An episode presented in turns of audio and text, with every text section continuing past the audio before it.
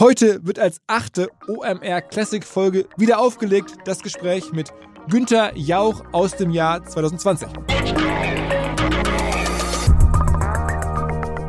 Ich glaube, dass solche Dinosaurierkarrieren im Moment durch die völlige Zersplitterung äh, der Fernsehlandschaft und dass sie, wenn sie irgendwo fünf Prozent der Nutzer auf sich vereinigen können, schon im Grunde ein Superstar sind ähm, dass deswegen unter Umständen solche Karrieren gar nicht mehr möglich sind. Let's go! Go, go! Herzlich willkommen beim OMR Podcast mit Philipp Westermeier. Als es im Jahr 2020 während Corona eine kurze Pandemiepause gab, wo man so ein bisschen sich sehen durfte, da hatte ich die Chance, nach Potsdam zu fahren und Günter Jauch zu treffen und sozusagen anzuknüpfen an das, was wir seit Jahren machen, auch immer mit Leuten sprechen, die im großen Stile Medienproduktionen unternehmerisch denken und bauen. Und der Günter Jauch ist A das und B ja auch noch selber ein Creator ein Creator der alten Schule, kann man sagen. Und vor dem Hintergrund dieser beiden, also der kaufmännischen als auch der inhaltlichen Perspektive, natürlich ein super interessanter Gesprächspartner, einfach auch, weil er wahrscheinlich einer der bekanntesten Deutschen ist. Es boten sich also eine ganze Reihe von Themengebieten an und ich habe versucht, damals alle abzuklappern und erinnere mich noch, dass wir damals zurück nach Hamburg gefahren sind und ich war relativ zufrieden mit dem Gespräch und bin das eigentlich bis heute. In dem Sinne, wer Lust hat, nochmal rein ins Gespräch aus 2020 mit Günther Jauch. Etwas äh, Corona-überhangen sitzen wir hier am, ist der Heilige See? Ja. Ähm, und ich freue mich, dass wir das machen können. Freue mich auch. Hallo. Äh, hallo. Also ich habe gerade schon im Vorgespräch ein bisschen erklärt, nicht der typische Gast für diesen Podcast, aber natürlich extrem interessant. Ähm, viele Hörer, glaube ich, ähm, kennen Sie so als wenn man das so sagen darf, Inventar der Bundesrepublik, aber wissen die Anfänge vielleicht gar nicht so ganz genau. Mal ganz kurz, es ging ja los mit Radio und auch ganz früh mit Thomas Gottschalk. Richtig, ja. Ich habe Abitur in Berlin gemacht und dann wollte ich eigentlich nur raus, ähm, äh, beziehungsweise erstmal gar nichts machen, mich erholen vom Stress. Das fanden meine Eltern nicht so lustig. Ich möge bitte irgendein Studium zumindest anfangen. Dann habe ich mich für Jura äh, beworben und habe gejubelt, äh, weil mein Abiturschnitt so schlecht war, äh, dass ich erstmal abgelehnt wurde, Numerus Clausus, und äh, bekam dann zu meinem tiefen Bedauern einen Nachrückplatz und habe dann tatsächlich ein Semester Jura an der Freien Universität in Berlin studiert und habe dann aber die ähm, Aufnahmeprüfung an der Deutschen Journalistenschule in München geschafft und bin dann da nach München hingegangen, war glaube ich der der jüngste, den es da äh, je gegeben hat und für mich war das toll, ähm, da zu lernen, habe die Ausbildung fertig gemacht, ähm, was dazu führte, dass ich mit 20 Jahren äh, ein Angebot vom Bayerischen Rundfunk bekam, fest angestellt zu werden in der Sportredaktion, Radio, fand ich super. Sport hat mich interessiert, habe ich gerne gemacht. Aber dann hat sich's weiterentwickelt, dann wollte ich nach zwei Jahren so was Aktuelles machen, kam ich in den sogenannten Zeitfunk und habe da viel gemacht und in der Zeit eben auch schon Thomas Gottschalk kennengelernt, der damals, was das Radio angeht, so eine Art äh, akustische Revolution angezettelt hat, der machte Radio völlig anders, als das die Jahrzehnte vorher gelaufen war, hatte nichts Gravitätisches, nichts äh, äh, Verkünderisches, nichts äh, Papiernes mehr, sondern das war äh, lebendiges Leben für die Ohren. Und das fand ich großartig und seitdem sind wir da gut befreundet. Aber es muss ja auch diesen Moment gegeben haben, dass Sie beide immer so ein bisschen aufeinander Bezug genommen haben, so, eine Art, wie soll man sagen, ganz besondere Situation kreiert haben, gegeneinander gestichelt haben, im selben Sender waren. Das ist so eine, so ein mystisches äh, Moment. Ja, also das kam einfach daher, er war äh, äh der äh, lustige Unterhaltungsfuzzi und ich war der langweilige Informationsonkel. Und ähm, diese beiden Pole haben wir sehr äh, extrem äh, bedient, dass mir erklärt hat, was in den äh, Dallas und Denver Folgen im Fernsehen am letzten Abend passiert war, was mich gar nicht interessierte. Und ich erklärte ihm also die Grundzüge der äh, russischen Außenpolitik. Und äh, zwischen diesen Polen ist es dann immer zwischen uns zusammen äh, hin und her gegangen. Und das hat den Leuten sehr gefallen. Es war damals schon lustig. Wenn ich das heute höre, manche haben das alles mitgeschnitten, finde ich's nicht mehr so lustig. Aber das geht wahrscheinlich den meisten, die äh, Bilder oder akustische Aufnahmen von früher von sich hören, dass sie das irgendwie nicht mehr so exotisch finden. Und was war dann sozusagen die erste richtige Beschleunigung Ihrer Karriere? Ja, die Beschleunigung war dann sicherlich ähm, die Jugendsendung im bayerischen Fernsehen live aus dem Alabama. Mhm. Ähm, ähm, da war nach mir Giovanni Di Lorenzo und dann war ähm, die Frau Maischberger mhm. hat es dann auch übernommen. Vor mir war Amelie, mit mir zusammen war Amelie Fried. Und so ging das ähm, immer hin und her. Und dann war eine Beschleunigung, aktuelles Sportstudio im ZDF. Dann war eine Beschleunigung, Gottschalk übernahm Wetten das 1982 und gab an mich die Sendung Na sowas, die dann bei mir Nasiste hieß im ZDF ab. Lustige, bunte Unterhaltungssendung. Ja, und so hat sich das dann immer weiterentwickelt. 1990 kam dann ähm, die Möglichkeit zur RTL zu gehen. Da sollte ich, glaube ich, auch den Unterhaltungsclown machen und habe gesagt, nein, das möchte ich nicht. Ich würde nur zur RTL wechseln, wenn ich ähm, so eine hm, unterhaltsame Informationssendung machen könnte. Und dann habe ich mir das Konzept von SternTV ausgedacht und ähm, mit anderen zusammen. Und das war dann auf einmal genau äh, diese Wundertüte, akustische äh, und, und, und, und Fernsehwundertüte, äh, eben auch die, äh, die den Leuten gefallen hat und die super funktioniert hat. Jetzt auch seit mittlerweile über 30 Jahren. Mhm.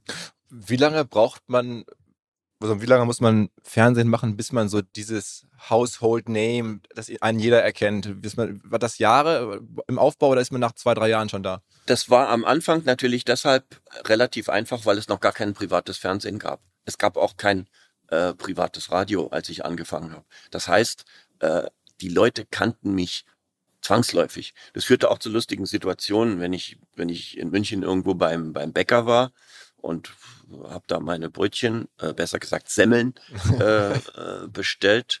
Dann stutzte die Verkäuferin und sagte, ich kenne Erna irgendwo her. Ich sag, ja, kann schon sein ja, was, da sagen Sie mal irgendwie Ihre Stimme, das kommt mir bekannt vor. Und dann habe ich gesagt, ja, ich bin der, der morgens früh, den Sie dann immer hören bei Bayern 3. Mai, so jung sind Sie. Ich habe mir einer ganz anders vorgestellt. So 60, 60 Jahre mit grauen Schläfen, das gibt's ja gar nicht. Schau mal, das ist der, der da morgens immer. Und deswegen war es wirklich gut, dass ich mit Radio angefangen habe, weil ich wirklich immer wie ein Schülerzeitungsredakteur äh, aussah über viele Jahre und man mir eine ernsthafte Fernsehtätigkeit wahrscheinlich nicht so richtig abgenommen hätte. Ich habe eigentlich mit Fernsehen erst angefangen, als ich so 30 war. Da ging es dann äh, so langsam. Ja, und dadurch war es einfach noch äh, als, als Fernsehdinosaurier, der ich da mittlerweile bin, das zu entwickeln. Da gab es Gottschalk, dann später Harald Schmidt, dann gab es noch mich und dann die ganzen wirklich Altvorderen wie Rudi Carell, ähm, Hans-Joachim Kuhlenkampf äh, etc. Ich glaube, dass solche Dinosaurierkarrieren im Moment durch die völlige Zersplitterung äh, der Fernsehlandschaft und dass sie, wenn sie irgendwo fünf Prozent der Nutzer auf sich vereinigen können, schon im Grunde ein Superstar sind, ähm, dass deswegen unter Umständen solche Karrieren gar nicht mehr möglich sind. Mhm, mhm. Ähm, was war denn vielleicht das Format, was am, am besten sozusagen zu ihrer Karriere beigetragen, oder am meisten beigetragen? Wahrscheinlich Stern TV am Ende, ne? Von der Länge und dann Wer wird Millionär? Im Prinzip Stern TV und im Bereich der Unterhaltung äh, eindeutig äh, Wer wird Millionär? Stern TV in äh, absoluter äh, Klassiker. Für mich sehr wichtig waren die fünf Jahre, wo ich den äh, Talk ähm, in der ARD gemacht habe, also nach dem Tatort. Mhm.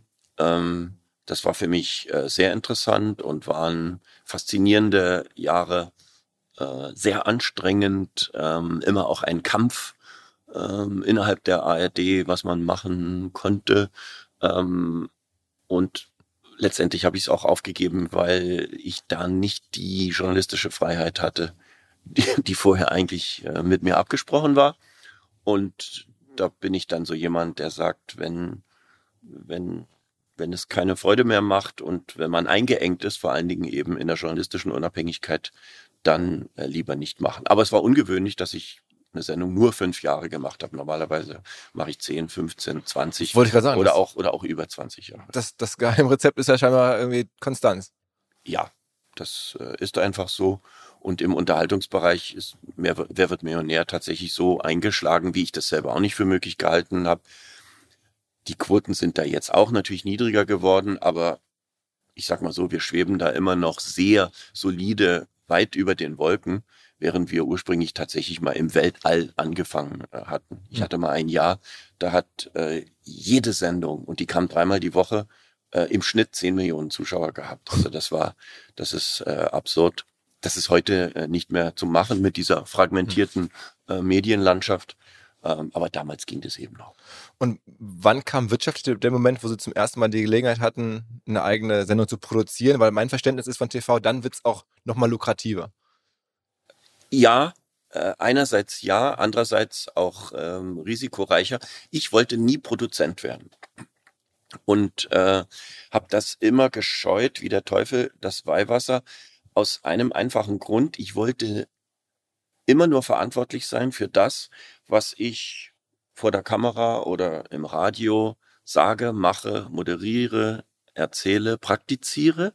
Aber ich wollte nie verantwortlich dafür sein, der Ton hat da irgendwie nicht gestimmt, die Beleuchtung ist ärmlich, was haben Sie denn da äh, für komische Kameraeinstellungen etc.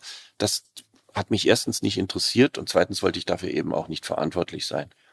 Es kam dann aber so, dass äh, vom Eigentümer der Produktionsfirma, die Stern TV gemacht hat, das war im Wesentlichen damals Gruner und Jahr, dass äh, die doch immer höhere Gewinnerwartungen hatten, was die Produktion dieser Sendung anging, denen wir auch nachgekommen sind. Und ich dachte dann immer, naja, dann freuen sich alle, dass die Gewinne wachsen und lassen einen in Ruhe. Da habe ich aber das erste Mal gelernt, dass dann äh, doch die Forderungen sehr deutlich wurden. Bringen Sie bitte im nächsten Jahr 50 Prozent mehr Gewinn. Und wenn man den dann mit Mühe und Not gebracht hat, bitte im nächsten Jahr 70 Prozent mehr Gewinn. Und das fand ich irgendwann nicht mehr so komisch. Vor allen Dingen, weil es an die Substanz der Sendung ging. Je mehr Gewinn Sie immer abliefern müssen, desto weniger Geld können Sie in Ihr Produkt reinstecken. Das frustriert einen irgendwann mal, wenn es heißt, wir könnten eine Sache richtig ausrecherchieren, aber wir haben kein Geld mehr, um ein Kamerateam nochmal nach Indien zu schicken. Mhm. Ich wollte es aber nach Indien schicken.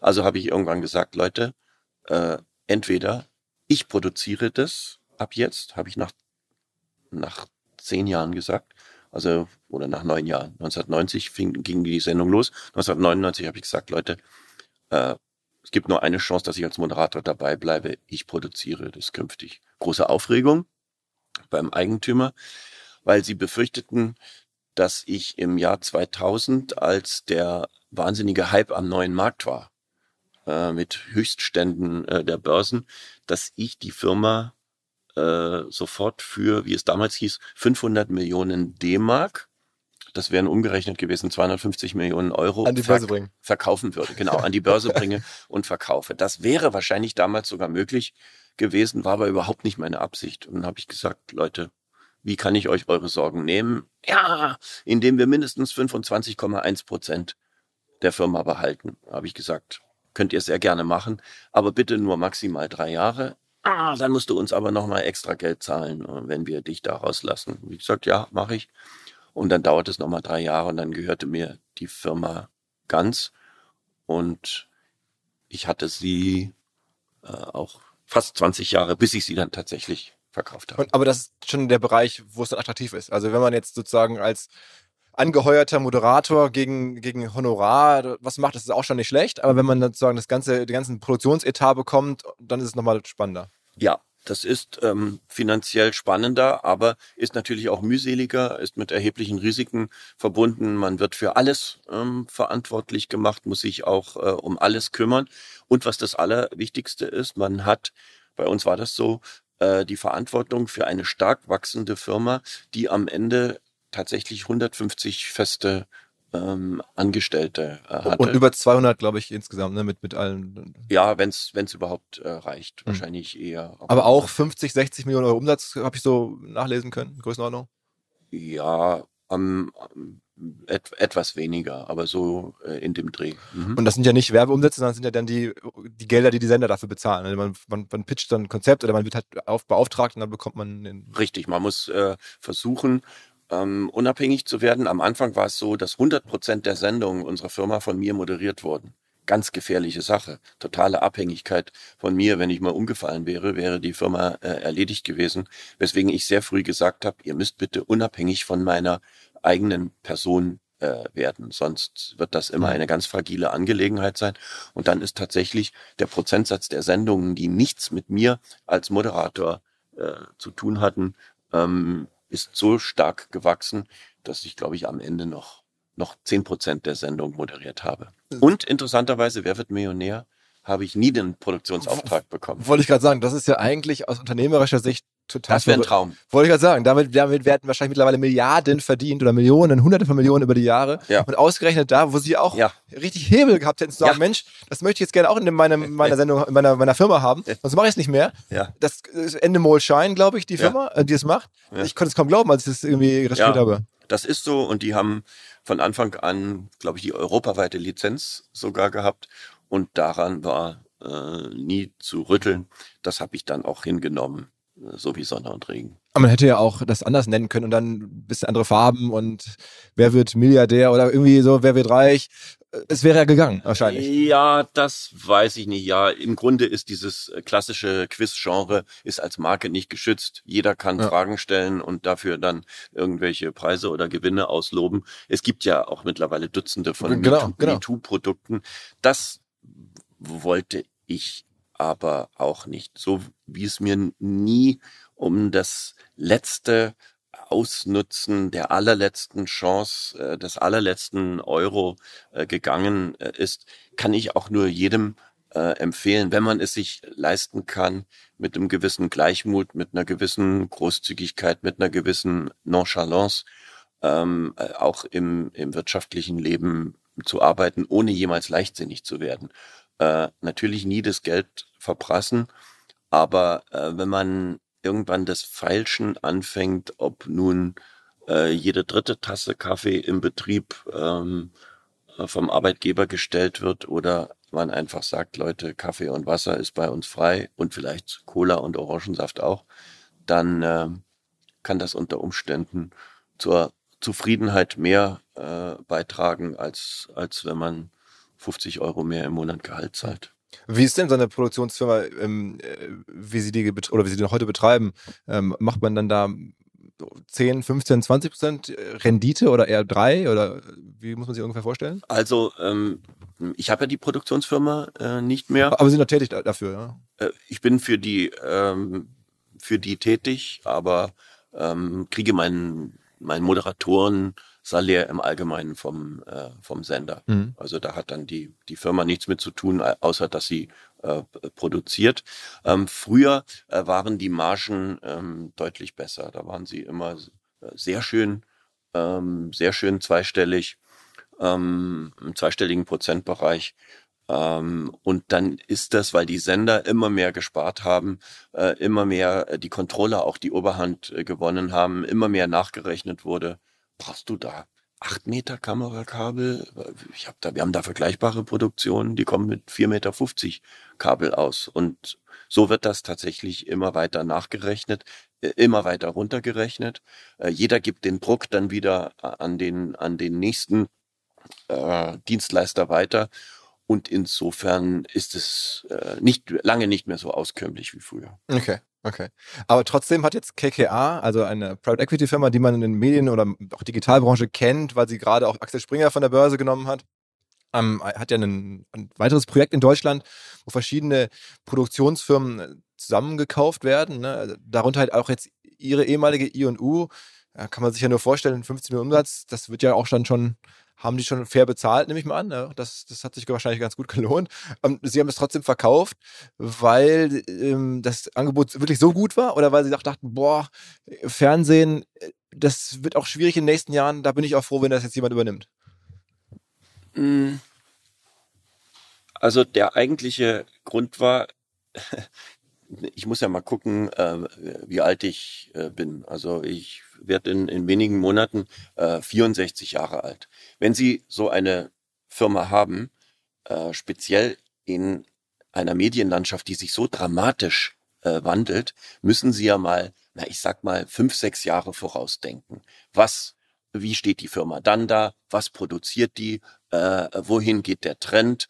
Äh, und bin ich dann noch der Richtige? So, dann bin ich der Chef der Firma, der 70 Jahre alt ist. Bin ich derjenige, der sagt, Leute, wir müssen äh, insofern innovativ sein, dass wir jetzt nur noch dieses oder jenes machen, dass wir nicht mehr im linearen Fernsehen in erster Linie da sind, sondern uns digital aufstellen. Oder der sagt, nein, äh, äh, Content wird überall gebraucht. Es ist völlig egal, ob der dann auf digitalen Plattformen stattfindet oder äh, im klassischen äh, Fernsehen, dass wir uns darauf konzentrieren. Das sind alles ganz wichtige Entscheidungen plus die Verantwortung für äh, 150 Leute, bei der ich mich gefragt habe, kann ich das als zum Beispiel 70-Jähriger?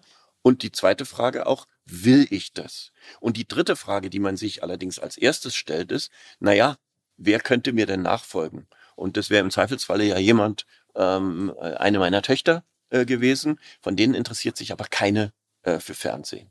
Äh, Management Buyout kam nicht in Frage, ähm, weil sich dafür auch keiner interessiert hat und das vermutlich auch nicht zu machen ähm, gewesen wäre, so dass dann tatsächlich nur äh, der der der Verkauf äh, übrig blieb. Und das war dann auch der ähm, der tatsächliche Grund, ähm, über den ich auch im Nachhinein äh, ganz froh bin, dass es nach, nach, nach zweijähriger Verhandlungszeit sehr mühsam, also die Due Diligence, also wo so ein Unternehmen durchleuchtet wird, hat sehr lange gedauert und äh, KKR ist auch eine Firma, die nicht jeden Kieselstein äh, umdreht, sondern buchstäblich jedes Sandkorn äh, und die also dann für mich auch noch irgendwelche Kommafehler in irgendwelchen Altverträgen gefunden äh, hat, die also mich erstens nie interessiert haben und zweitens auch nie beeinträchtigt haben. Aber äh, die sind da schon sehr äh, tough unterwegs. Und ähm, das haben wir also anscheinend ganz gut überstanden und dann haben wir uns am Ende geeinigt. Das Timing hätte nicht besser sein können, wenn man jetzt so die Konjunktur sich gerade anguckt. Das konnte man damals natürlich überhaupt nicht wissen. Ähm, und hinzu kommt, dass unsere Firma im Moment noch äh, ohne Abstriche weiter produziert. Also bei uns ist noch kein Format ähm, ausgefallen. Ähm, ist, ist auch noch nichts Wichtiges verschoben worden. Also die Firma ist momentan eigentlich so leistungsfähig, wie sie, wie sie zu meiner Zeit fast nicht war. Also die Auftragslage sieht sehr gut aus. Ist denn das Kundenportfolio der Firma, sind das nur die klassischen Sender oder gibt es mittlerweile auch diese großen Digitalplattformen wegen derer ja auch, glaube ich, KKA die, Transaktion gemacht hat. Die wollten ja am Ende was haben, was sie dann an Amazon, an Netflix und sonst wie verkaufen können. Ja, also äh, klar, äh, da gibt's auch YouTube-Formate, äh, die wir machen. Der digitale Bereich ist bei allem, was auch mit Stern TV zu tun hat, ähm, ist stark äh, ausgebaut und aufgewertet worden. Ähm, das, das sicherlich schon. Und das ist dann auch äh, ohne mich, glaube ich, äh, einfacher äh, zu machen. Und insofern habe ich das nicht, ähm, habe ich das überhaupt nicht bereut, dass äh, insgesamt jetzt die Fernsehlandschaft, was Produktionen angeht, schwieriger geworden ist. Das konnte im Zusammenhang mit Corona keiner vorher wissen. Ja. Aber man muss ja auch sagen, ein ganz alter Wegbegleiter von Ihnen ist jetzt sozusagen derjenige, der das gekauft hat äh, mit dem KKA-Geld, äh, Fred Kogel, ne? Ja, den äh, kenne ich eben auch schon seit äh, über 30 Jahren und ähm, auch noch aus der Zeit Bayerischer Rundfunk, äh, Hörfunk und insofern ähm, haben wir uns da nie aus den Augen hm, verloren und äh, das war das war eine sehr faire Geschichte, wie wir uns da langsam angenähert und dann am Ende auch geeinigt haben. Hm.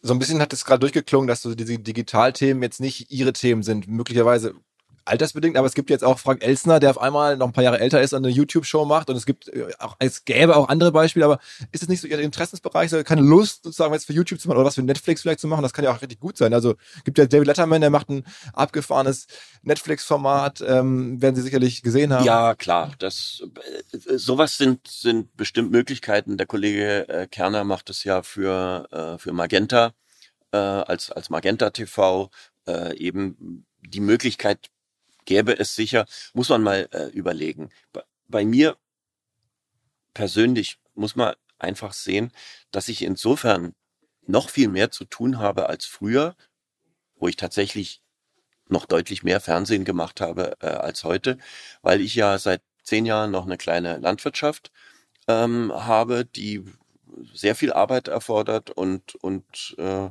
wo ich immer so gute 700 Kilometer einfache Strecke äh, pendeln muss.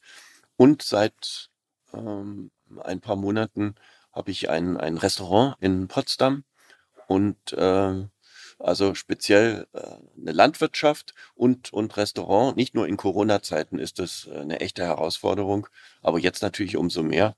Und äh, da habe ich einfach so viel zu tun, dass ich mich nicht jetzt noch um neue Aufgaben aktiv bewerbe. Mhm.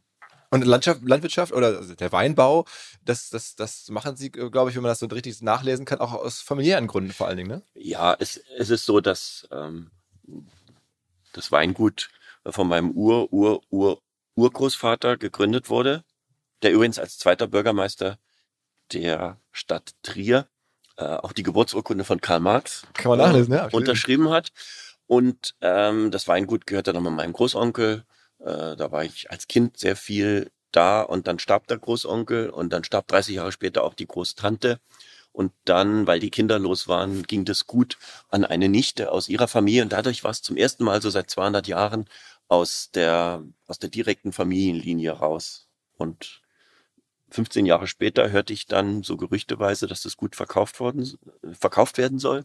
Ich war 40 Jahre nicht mehr da und habe dann gesagt, Mensch, wäre das nicht vielleicht was? Und meine Frau hat auch gesagt, das würde ihr gefallen.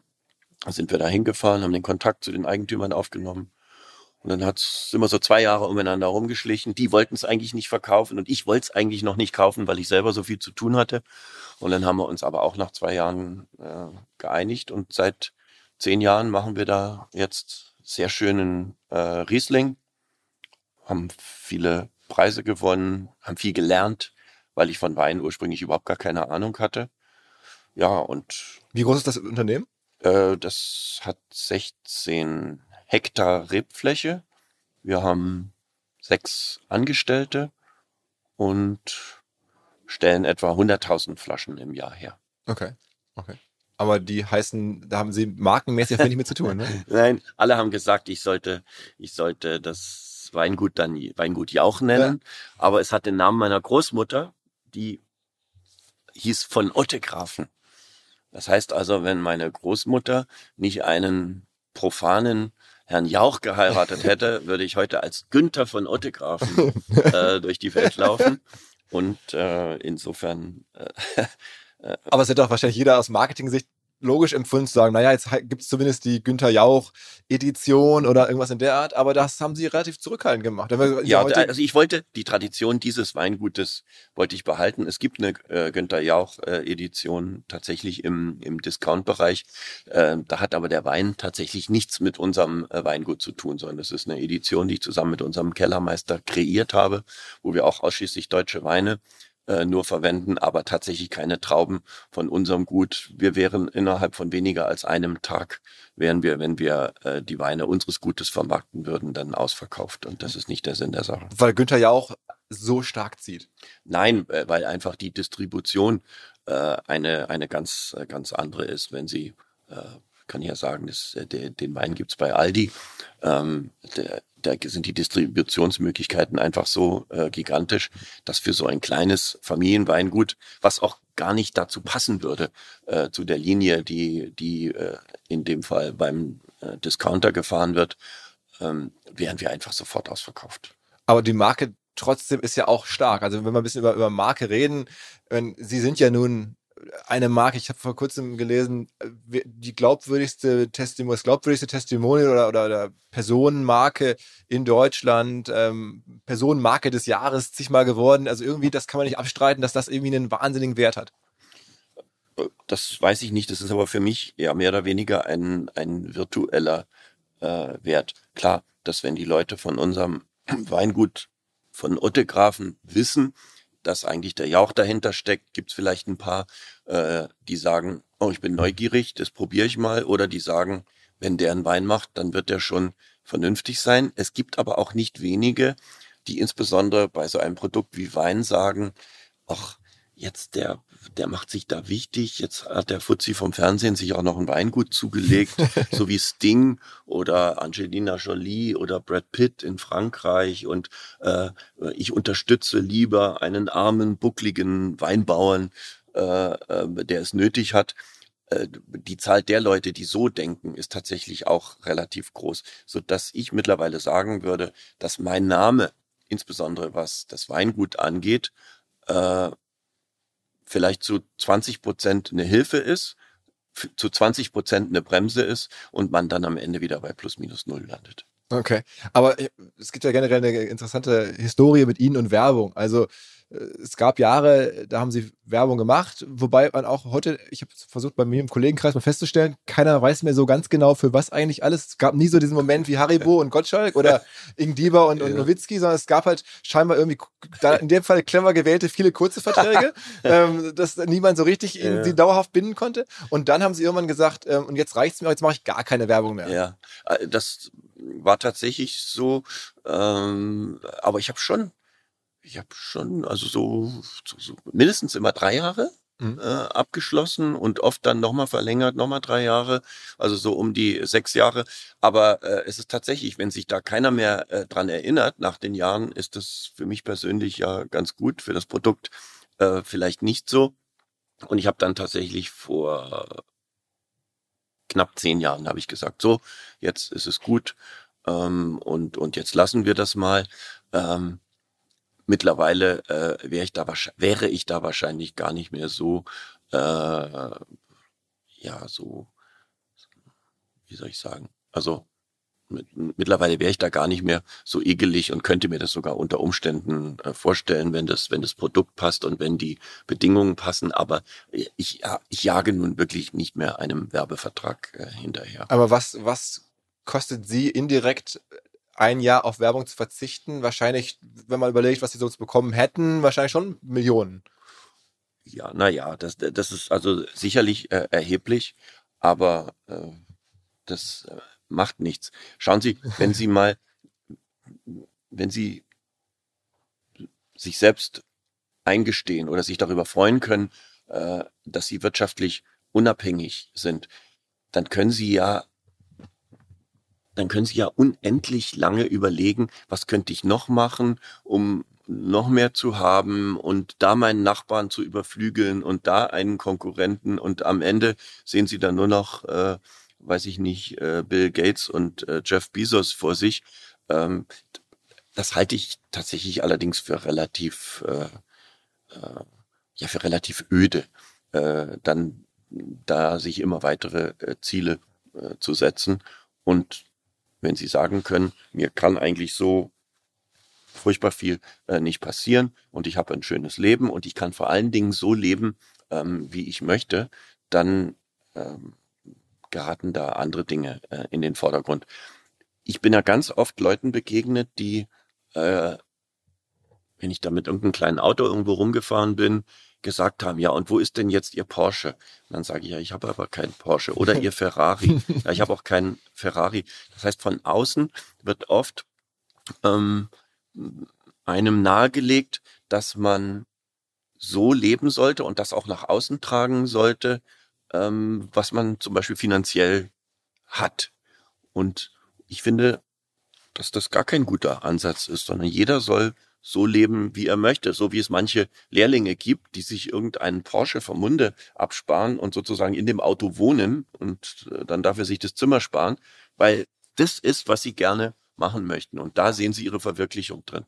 Herzlich gerne, aber umgekehrt möchte ich nicht gezwungen sein, hm. äh, mit dem Lamborghini äh, durch die Lande äh, zu brettern, sondern tatsächlich das, das Leben zu führen, das ich, das ich gern äh, möchte. Das findet sicherlich nicht in einer Zweizimmerwohnung statt, aber es ist äh, sicherlich auch nicht von schlossartigen Anwesen geprägt. Okay, okay. Was, also, wenn man so ein bisschen über sie liest, dann gab es trotzdem so in der Zeit, wo sie Werbung gemacht haben, auch ein paar Werbesünden. Das hatten Sie mal dazu gesagt. Was war denn so eine Werbesünde? Habe ich von Werbesünde gesprochen? Also, äh, in einem der 100.000 Artikel könnte man das mal lesen. Also, ich krieg's gar nicht mehr. So, also eine richtige Werbesünde. Meine Güte, die Telekom ist nun wirklich keine Werbesünde. Dann gab es mal das Versandhaus äh, Quelle, dann gab es äh, ähm, Krombacher Dann gab's ja, alles kriege ich schon gar nicht mehr zusammen, aber wahnsinnige Sünden habe ich da nirgendwo gesehen. Okay. Gibt es eigentlich äh, bei Ihnen ab und zu Interesse oder, oder, oder auch Kontakte mit dieser ganzen neuen Startup-Szene, wo Leute Firmen gründen? Das ist ja, sagen wir mal, auch mit Prominenten zu arbeiten, ist dort ja sehr, sehr ausgeprägt. Äh, haben Sie da Berührungspunkte oder gar keine?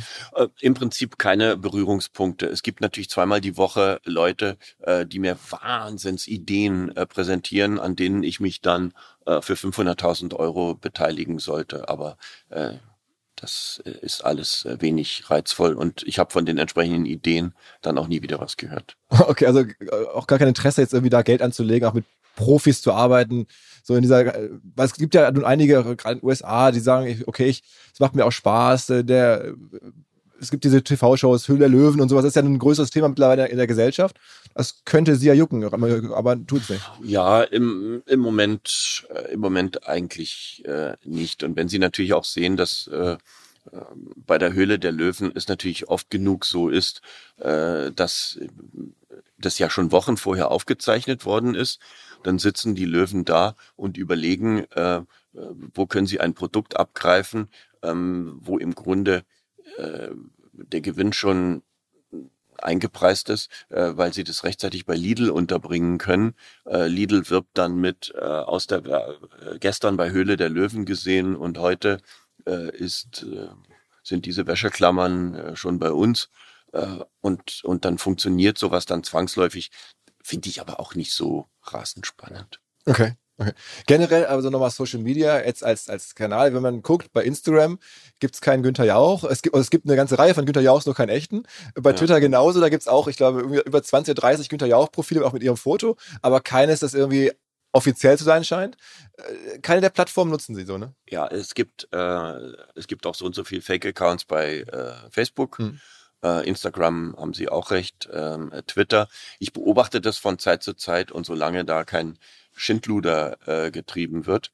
Apropos Schindluder, ehe ich da drauf zurückkomme, seit ähm, Monaten gibt es ganz, äh, gibt es hochkriminelle äh, Leute, die ähm, versuchen, äh, jemanden in Bitcoin-Anlagen äh, zu locken. Und sie werben zum Beispiel mit Bohlen und mit mir und mit Leuten aus Wer wird Millionär äh, äh, und man solle da an und, und mir werden Phrasen in den Mund gelegt, dass ich mich dafür äh, engagiert hätte. Und es sind absolute Betrüger. Ähm, okay. Man muss mit mindestens 250 Euro einsteigen. Mir haben Menschen geschrieben, dass sie zigtausend Euro, ihr gesamtes Vermögen, was sie zum Beispiel fürs Alter angespart haben, da verloren haben. Ich habe von Anfang an ähm, mit einer großen Kanzlei in Berlin äh, versucht, dagegen zu halten ähm, und auch rauszukriegen, wo die Leute sitzen. Vermutlich sitzen sie in Madrid. Da habe ich schon Gerichtskosten in vierstelliger Höhe bezahlt, damit äh, die irgendwie angeklagt werden können. Es ist wahnsinnig schwierig, dieser, diesem Dreck äh, und dieser Verbrecher, ähm, diesen Verbrechern Einhalt zu gebieten. Äh, und ich bin mittlerweile auch in Gesprächen, zum Beispiel mit Facebook und Google, weil das natürlich auf den Plattformen äh, stattfindet. Und weil ich ein Rieseninteresse habe, dass diese Betrügerei endlich äh, aufhört. Ähm, die Plattformen haben mir jetzt signalisiert, dass sie sich stärker darum äh, kümmern wollen. Ähm, aber das ist eine, eine ganz bittere Geschichte. Was grundsätzlich Social Media angeht, ist es bei mir tatsächlich eine reine äh, Zeitfrage. Ich sehe das ja auch an meinen, an meinen Kindern, dass äh, es wahnsinnig viel Zeit als Konsument schon braucht. Ähm, ich frage die immer, wie vielen, wie vielen Leuten folgst du? Äh, mm, mm, äh, es sind äh, ungefähr 150, sagen die dann. Das sagt mir jeder. Wenn sie 150 zugeben, sind es mindestens 250, äh, denen sie folgen. Und wenn sie dann mal zusammenrechnen, was das am ganzen Tag über bedeutet, und wenn sie dann sagen, sie wollen diese Kanäle auch noch selber bespielen, also äh, aktiv, dann weiß ich gar nicht, wo ich die entsprechende Zeit hernehmen soll. Der Kollege Gottschalk hat mal mit größerem Erfolg einen Twitter-Account äh, geöffnet, ist dafür auch sehr gelobt worden, äh, wie er das anfängt etc. Hat das, glaube ich, ein gutes Jahr gemacht, hatte über 100.000 Follower. und hat es dann aufgegeben, weil er sagte, ich war den ganzen Tag nur noch unterwegs mit dem Gedanken im Kopf, was muss ich jetzt einfangen, fotografieren, posten, äh, um nicht am Ende des Tages mir eingestehen zu müssen, es ist entweder nichts passiert oder ich habe nichts an den Rest der Welt äh, weitergegeben. Also wenn wir irgendwo mal beim Essen waren, sagte der, du, äh, kann man mal eben schnell ein Bild machen, dass wir ich sag, ja gut, ja klar, das können wir irgendwie machen. Aber ihm war es dann selber lästig und zum Teil auch äh, peinlich. Und ich will auch ganz ehrlich sagen, so Leute, die dann andere wiederum mit jeder Nichtigkeit äh, belämmern, also die berühmten Frühstücksfotografierer und äh, heute gehe ich wieder einen Döner essen und äh, äh, oh, hier ist ja eine Riesenschlange bei dem Geschäft. Ah, das war doch früher mal anders. So, also im Grunde Menschen mit dem eigenen Alltag so auch so zu behelligen, das, das, das finde ich wahnsinnig äh, mühsam und äh, möchte ich möchte ich auch nicht. Also, also Sie sehen schon die Macht, die dort quasi entsteht bei Leuten, ich, Kim Kardashian und wie sie alle heißen. Das, das ist ja gigantisch, ja, was da an, an Reichweiten. Das, das sehe ich eindeutig. Ich sehe auch, dass äh, was Business-Sachen angeht, ähm, Instagram äh, ein echter Turbo ist. Ähm, das, das stimmt auch.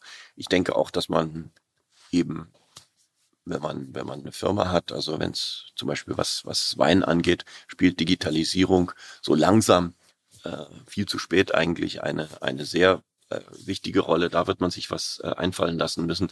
Aber speziell was mich als Person und als Marke, wie Sie es genannt haben, äh, angeht, ist mein Interesse einfach sehr begrenzt. Ich habe auch überhaupt keine Ambition, meine Autobiografie zu schreiben.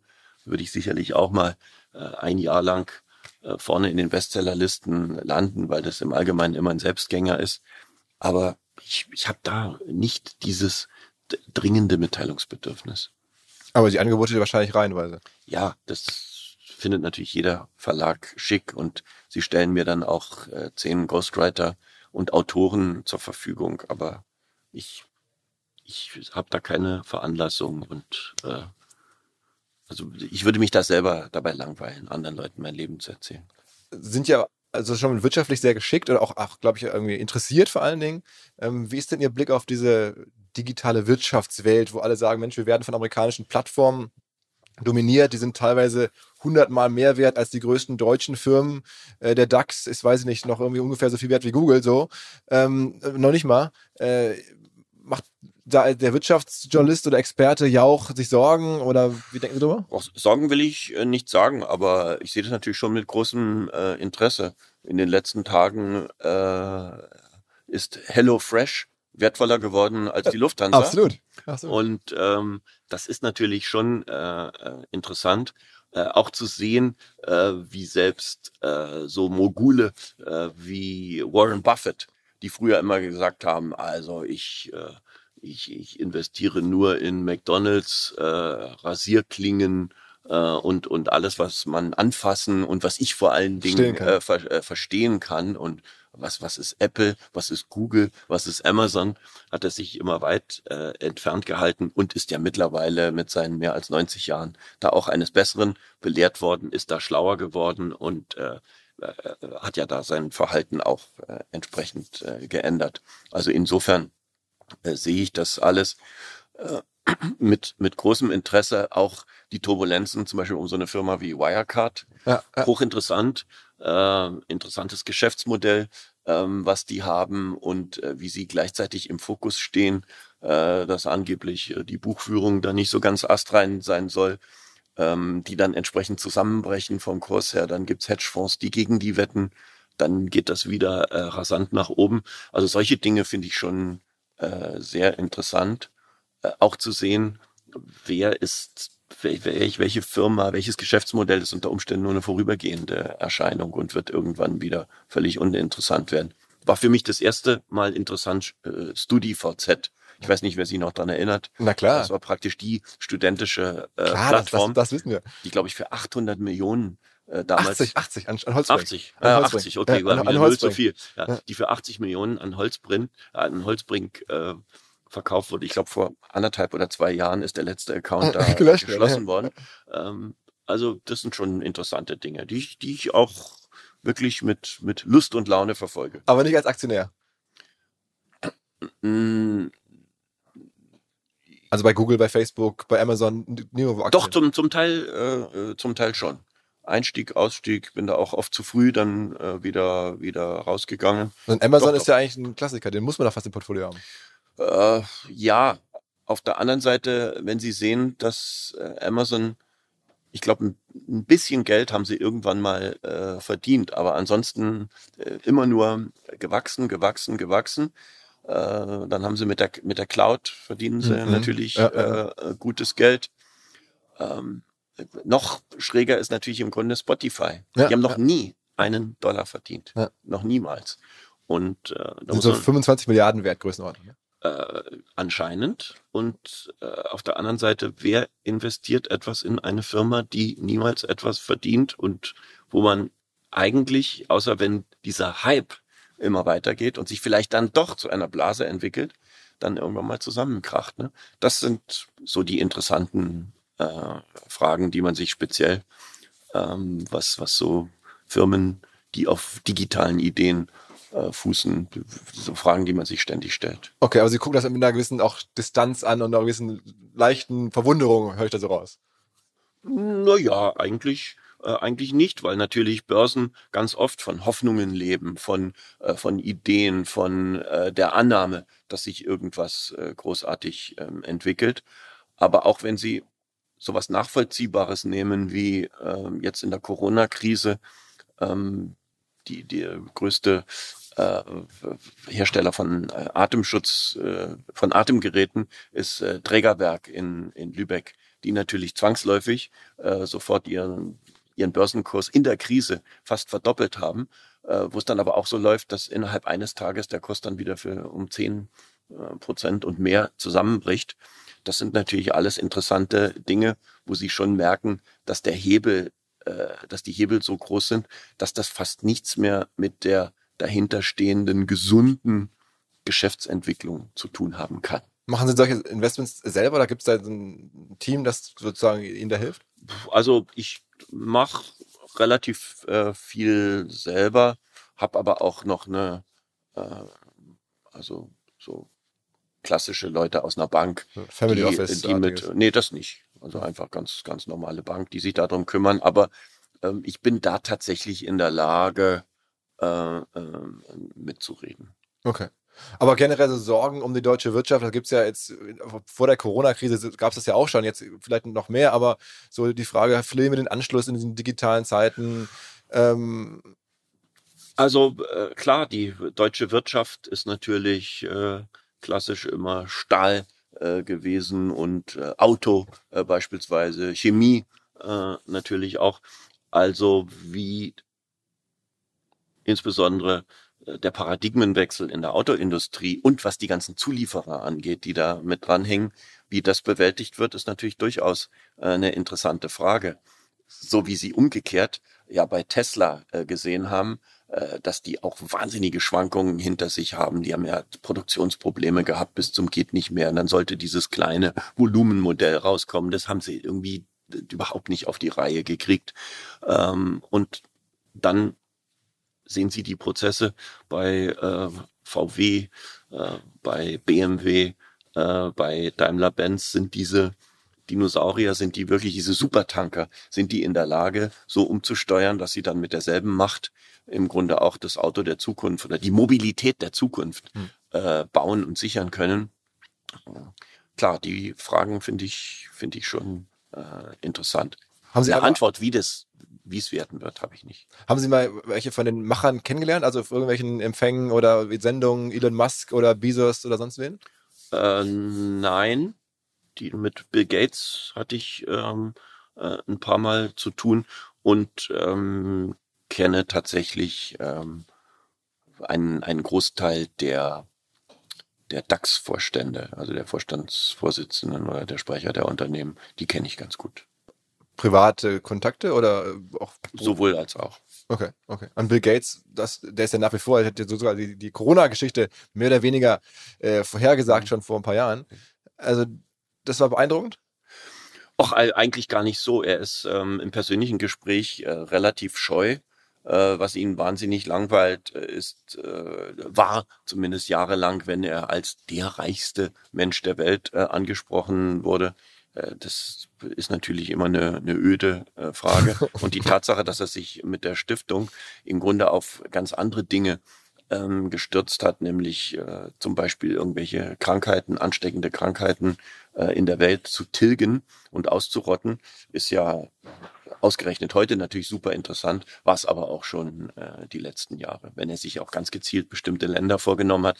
Was ich bei der Stiftung von Bill Gates äh, hochinteressant finde, ist, dass da ganz kühl gerechnet wird, mit welchen äh, äh, Geldern, die wir wo gezielt einsetzen, können wir den größten äh, Effekt erzielen und gar nicht so diese Mitleidsnummer, ach die armen Kinder und ja. da müssen wir jetzt mal äh, ein paar Brote hinschicken, dass, dass da gar nicht so an die Sache rangegangen wird, sondern äh, Philan Philanthropie ja. äh, unternehmerisch verstanden wird. Und das, das finde ich interessant. Ich meine, Sie sind ja auch sehr, das kann man ja wirklich auch mal drüber sprechen, sehr sozusagen ähm, philanthropisch äh, engagiert.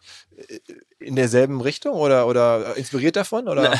Nein, bei mir ist es tatsächlich äh, das, das Gießkannenprinzip. Ich habe vor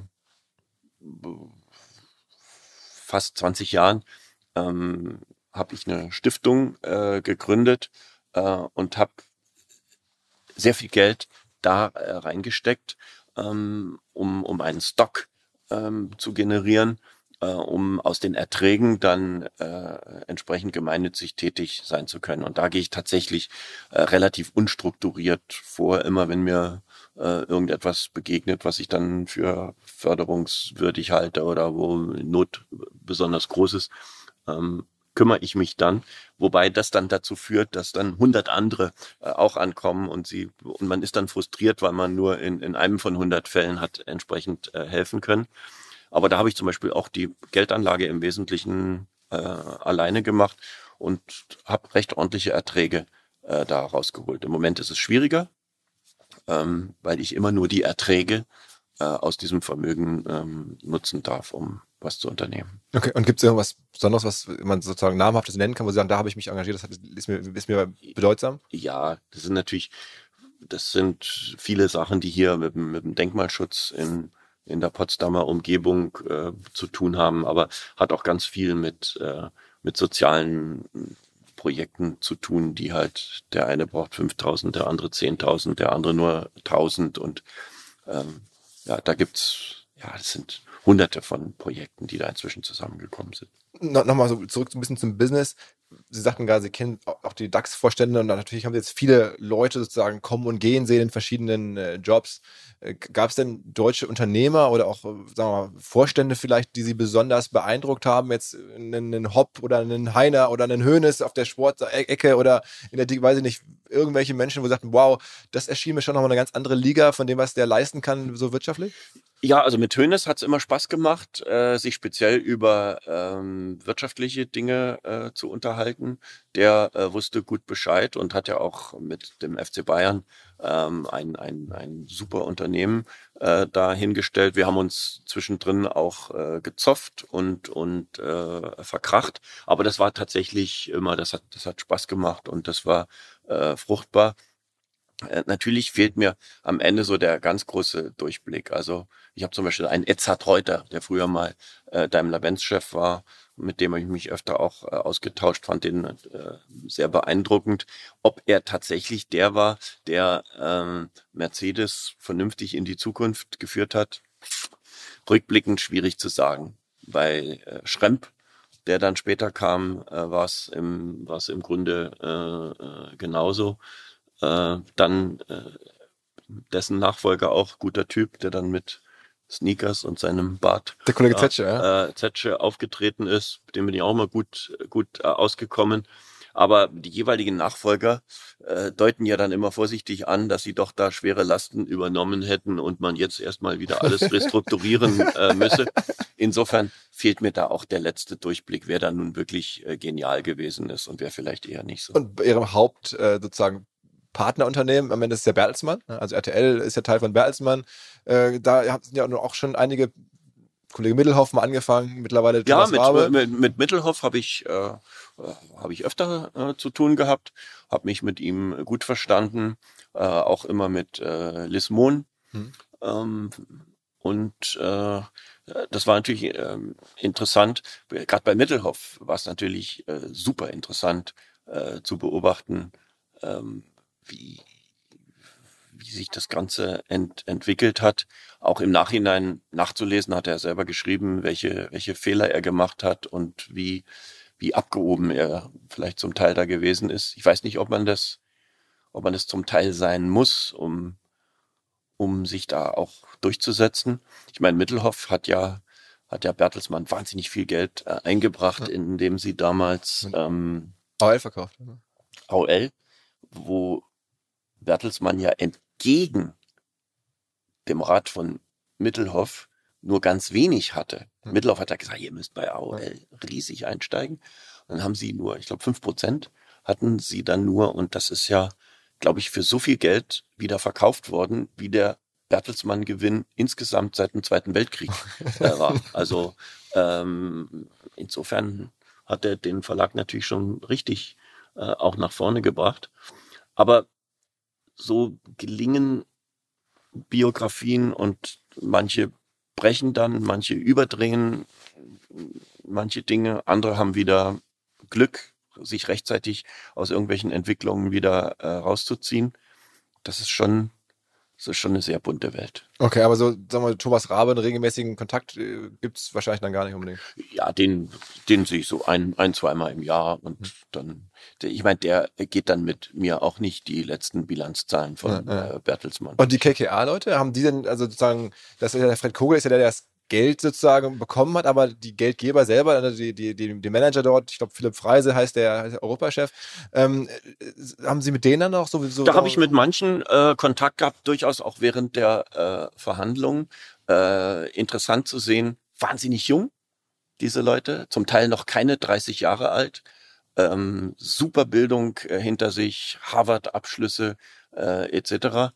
Und die sitzen einem dann äh, gegenüber und man staunt, was die alles äh, auf dem Schirm haben, ähm, wie gewieft die auch äh, taktieren können, äh, wie die äh, Emotionen völlig ausblenden können in so einem äh, äh, Prozess, wo man, wenn man an sich selber denkt, äh, wie man mit 27, 28 Jahren ja durchaus auch, war ich schon relativ berufserfahren, weil ich mit 20 eben angefangen habe, äh, aber dass man sich da sagt, Donnerwetter, also die, entweder haben die eine gute Fassade aufgebaut oder da ist wirklich äh, Substanz dahinter. Das ist ja eine, eine der Kolleginnen sitzt jetzt auch bei Springer, glaube ich, im Aufsichtsrat sogar, ne? Also eine ganz junge Frau mit Anfang 30 sitzt Aufsichtsrat bei Springer oder so. Ja, also das sind wirklich interessante äh, Biografien, die Sie ja äh, ohnehin auch immer sehen bei den äh, ganzen Consulting-Firmen, Ja.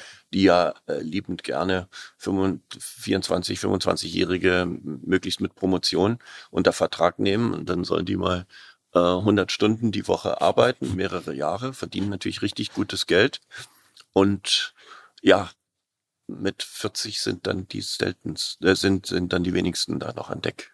Nochmal ganz kurz, bevor wir das Thema dann wirklich abschließen. Ähm, ob Sie nun an die Vision glauben von KKA, das ist schwierig zu sagen. Also Sie haben den ja jedenfalls die Firma verkauft. Aber glauben Sie denn, dass sowas wie Netflix und jetzt Disney Plus und so, dass das die Zukunft des Fernsehens ist?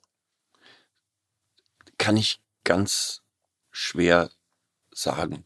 Man muss ja sehen, natürlich wollen die Leute immer äh, unterhalten werden. Natürlich werden sie immer irgendetwas anschauen, irgendetwas anhören.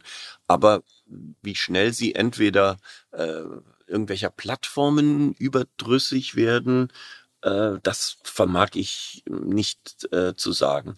Äh, Im Moment sehen sie ja auch in der Corona-Krise einen wahnsinnigen Rollback äh, in Richtung ARD, ZDF, öffentlich-rechtlich, Illner, Will, Plasberg, Tagesschau, heute, heute Journal, Klaus Kleber.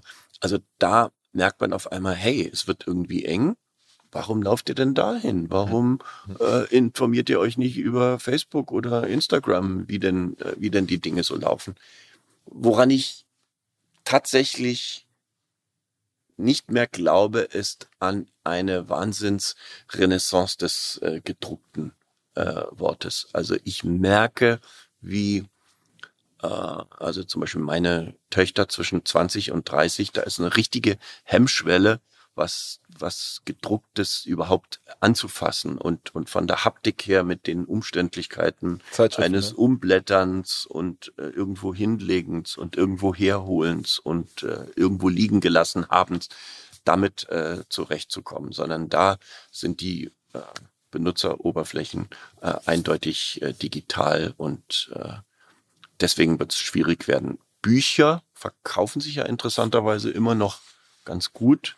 Inwiefern sie dann tatsächlich auch gelesen werden, ist wieder eine andere Frage. Podcast? Hören Sie ab und zu Podcasts? Ja, höre ich, ähm, höre ich zuweilen. Ähm, das ist ja das, was man früher Interview nannte. manchmal, äh, im, im, im, im, Wesentlichen äh, oder manchmal zumindest. Ja, mache ich schon vor allen Dingen auf, auf längeren äh, Autofahrten. Wie viele Podcast-Angebote ähm, hatten Sie schon? Ach, äh, ach so, ja, unzählige. Also ich soll, ich soll jede, jede Woche soll ich so, ja, drei bis fünf äh, Podcast bitten nachkommen. So, so viel habe ich gar nicht zu. Aber auch, auch eigene Formate zu starten. Das ja, gab es auch die Möglichkeit, äh, gab es mal so eine Idee, dass wir uns mit äh, vier, fünf äh, Fernsehnasen zusammentun und uns praktisch äh, immer Briefe schreiben. Also wir wir erzählen irgendwas und der jeweils Nächste reagiert dann darauf. Und darauf reagiert dann wieder der Nächste, bis es dann, weiß ich nicht, okay. nach vier oder fünf Wochen wieder bei uns ankommt. Aber ich scheue so ein bisschen die, die festen Verpflichtungen. Also, dass ich weiß, oh, jetzt kommt wieder Mittwoch und ich muss mir irgendwas einfallen lassen. So wie ich früher auch immer Kolumnen äh, abgelehnt habe. Also wenn ich wusste, oh, jeden Dienstag erscheint von mir und jetzt ist es aber schon Sonntagnachmittag und bis Montag früh muss ich es abgegeben haben. Diesen diesen Druck, den kann ich beim Fernsehen, was regelmäßige Sendungen angeht, gut aushalten, aber bei allem, was so äh, daneben liegt, nicht so gut. Okay. Okay. Ähm, vielleicht noch ein Wort, weil wir jetzt die Corona-Krise ja gerade haben. Sie hatten ja zumindest spontan versucht, mit den Kollegen Gottschalk und Pocher dieses Quarantäne-WG-Ding zu machen. Und ist, fünf Millionen Leute haben, glaube ich, geguckt. Ist jetzt nein, nein, nein. Da haben am Anfang mal, am Anfang haben mal 3,3 Millionen Leute geguckt und dann äh, ist das sofort äh, zusammengefallen. Äh, das muss man ganz äh, einfach und ehrlich äh, äh, konstatieren. Die Sendung brauchte zu dem Zeitpunkt niemand. Das war gerade der wirklich ernste Ausbruch äh, der, der, der Corona-Krise in Deutschland. Da war das Land zweigeteilt. Die einen wollten ausschließlich harte Facts zu dem Thema äh, haben. Und das hat zu den Wahnsinnseinschaltquoten bei ähm, den öffentlich-rechtlichen geführt. Und die anderen wollten weg von dieser Krise und wollten 100 Prozent unterhalten werden. Beispiel, wir haben dann Masked Singer äh, mhm. geguckt. Und das, was wir dazwischen gemacht haben, dieses Zwischending mhm. aus, ah, wir sind auch in Quarantäne, ah, äh, wir haben auch kein Klopapier im Supermarkt bekommen, äh, etc. Äh, und, und gleichzeitig selber von unserer eigenen Befindlichkeit äh, zu erzählen, das hat diese Mittellage hat tatsächlich äh, keinen Menschen äh, interessiert. Das haben wir sehr schnell gemerkt und haben sehr schnell wir uns mhm. an den Sender gewandt und haben gesagt, wir glauben, dass das nicht zielführend ist und dass wir dieses Projekt lieber früher als später einstellen sollten. Finde ich immer sehr gut, wenn man etwas wagt, wenn man was Neues probiert, wenn man es anfängt und wenn man merkt, dass selbst mit bestimmten Verbesserungen ähm, das Projekt nicht zu retten ist, dann auch sehr schnell davon Abstand nimmt. Das Schwierigste war übrigens tatsächlich, wir waren die Quarantäne-WG. Wenn Sie in der WG sind, sitzen Sie an einem Tisch, der eine unterbricht den anderen, ein Wort gibt schnell das andere. Dadurch, dass jeder vor seinem äh, Laptop äh, saß, hatten Sie immer diese drei Sekunden Verzögerung. Das heißt, Sie haben immer den anderen ausreden ja, lassen. Ja, ja. Dann fingen die zwei anderen sofort gleichzeitig an. Dann haben Sie es mit Verzögerung gehört. Äh, nee, Thomas, bitte du. Nee, Günther, bitte sag du.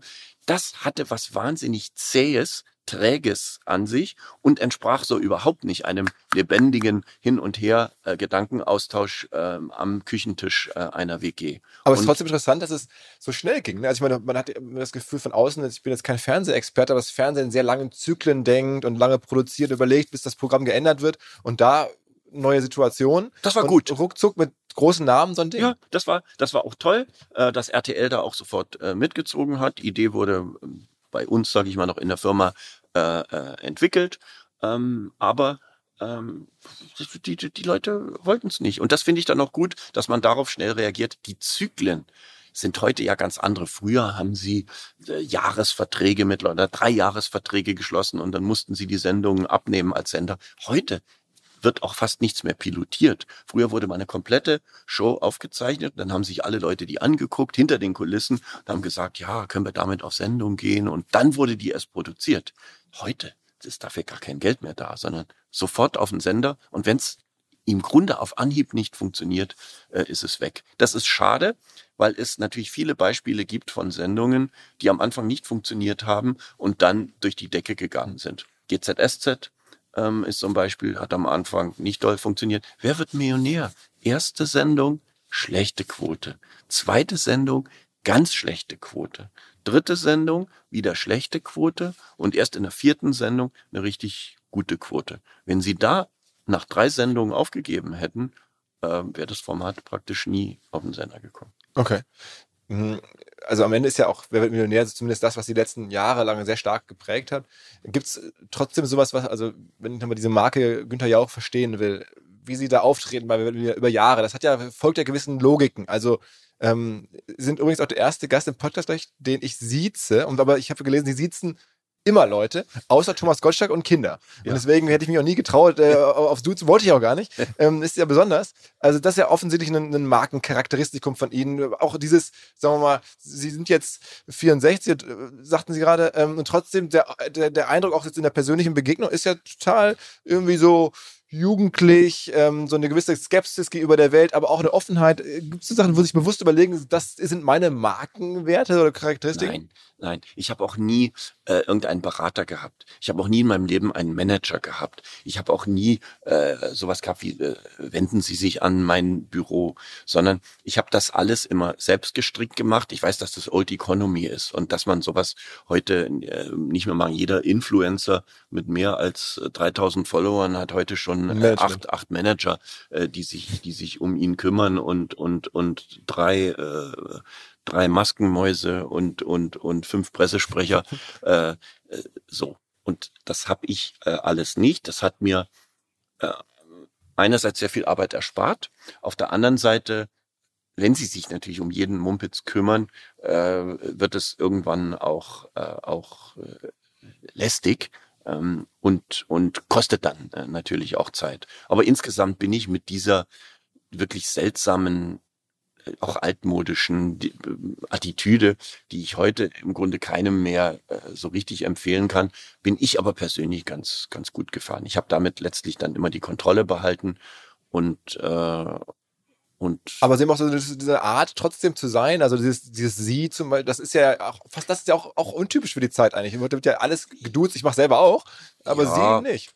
Ja, ich, ich mache es nicht, weil ich äh, diese Unterscheidung, diese Differenzierung, dass man äh, zu Menschen ein, eine Nähe aufbauen kann oder eine Nähe hat, wenn man, wenn man sie duzt und aber eine Distanz zeigen kann, wenn man sie sieht, ohne dass das ja eine Abwertung ist oder, oder negativ äh, gemeint ist. Ich finde das eigentlich äh, ganz schön, dass es im Deutschen diese Differenzierungsmöglichkeiten gibt, die ja im, im Englischen äh, so nicht möglich äh, ist.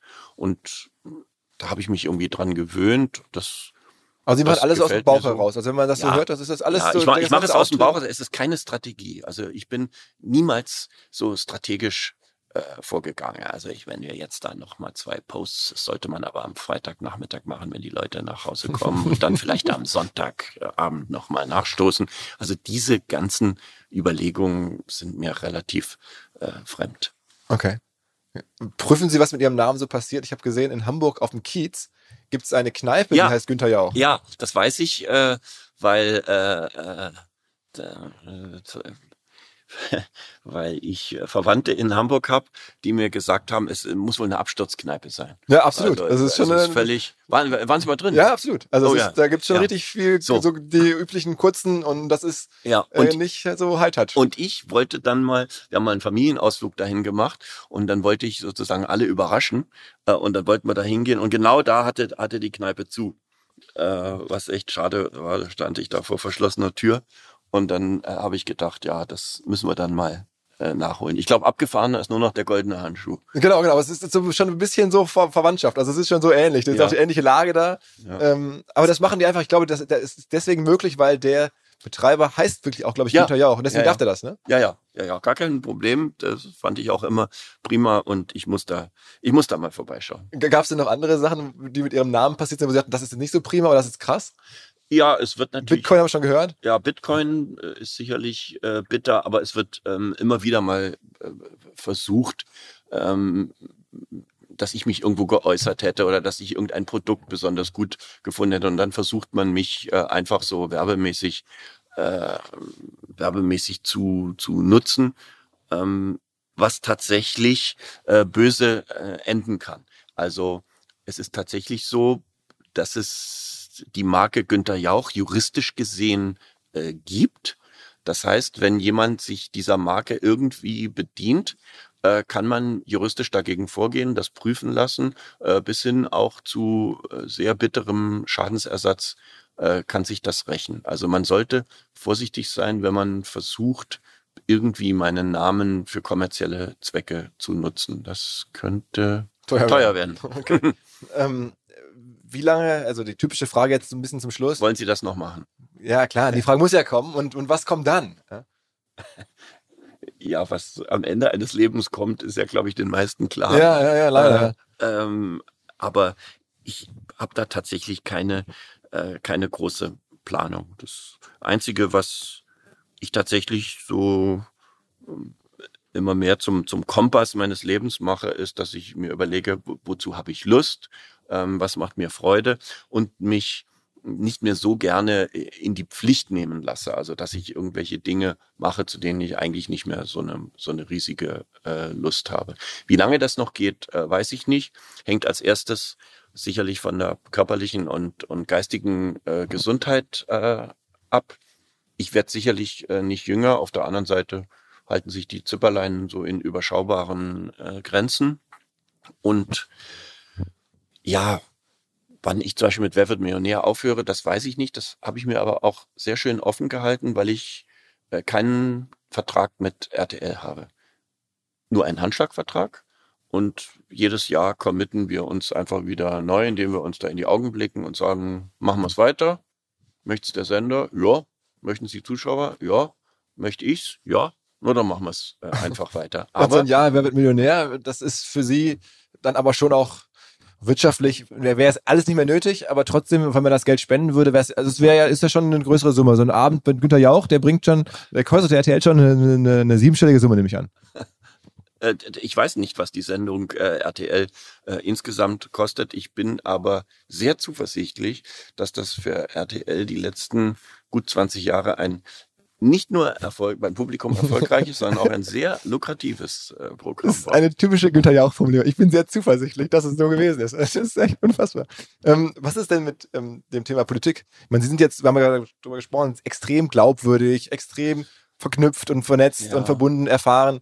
Wäre das nicht nochmal ein Thema, wo man sagt, da muss ich mich irgendwie engagieren? Ja, da- da haben viele gesagt, äh, ähm, lass dich doch mal aufstellen oder äh, guck doch mal, ob du, ähm, ob du hier in, in der Kommune irgendwas machen kannst oder auch überregional. Unser politisches System in Deutschland ist ja darauf angelegt, dass sie dann äh, sich einer Partei nicht nur zugehörig fühlen sollten, sondern eben dann auch Mitglied sein sollten. Damit habe ich tatsächlich äh, ein Problem. Ich sehe für mich keine Partei, zu der ich mit fliegenden Fahnen überlaufen könnte, weil sie, sagen wir mal, 90 Prozent meiner äh, politischen, menschlichen, wirtschaftlichen Vorstellungen entspricht. Die, die gibt es schlichtweg nicht.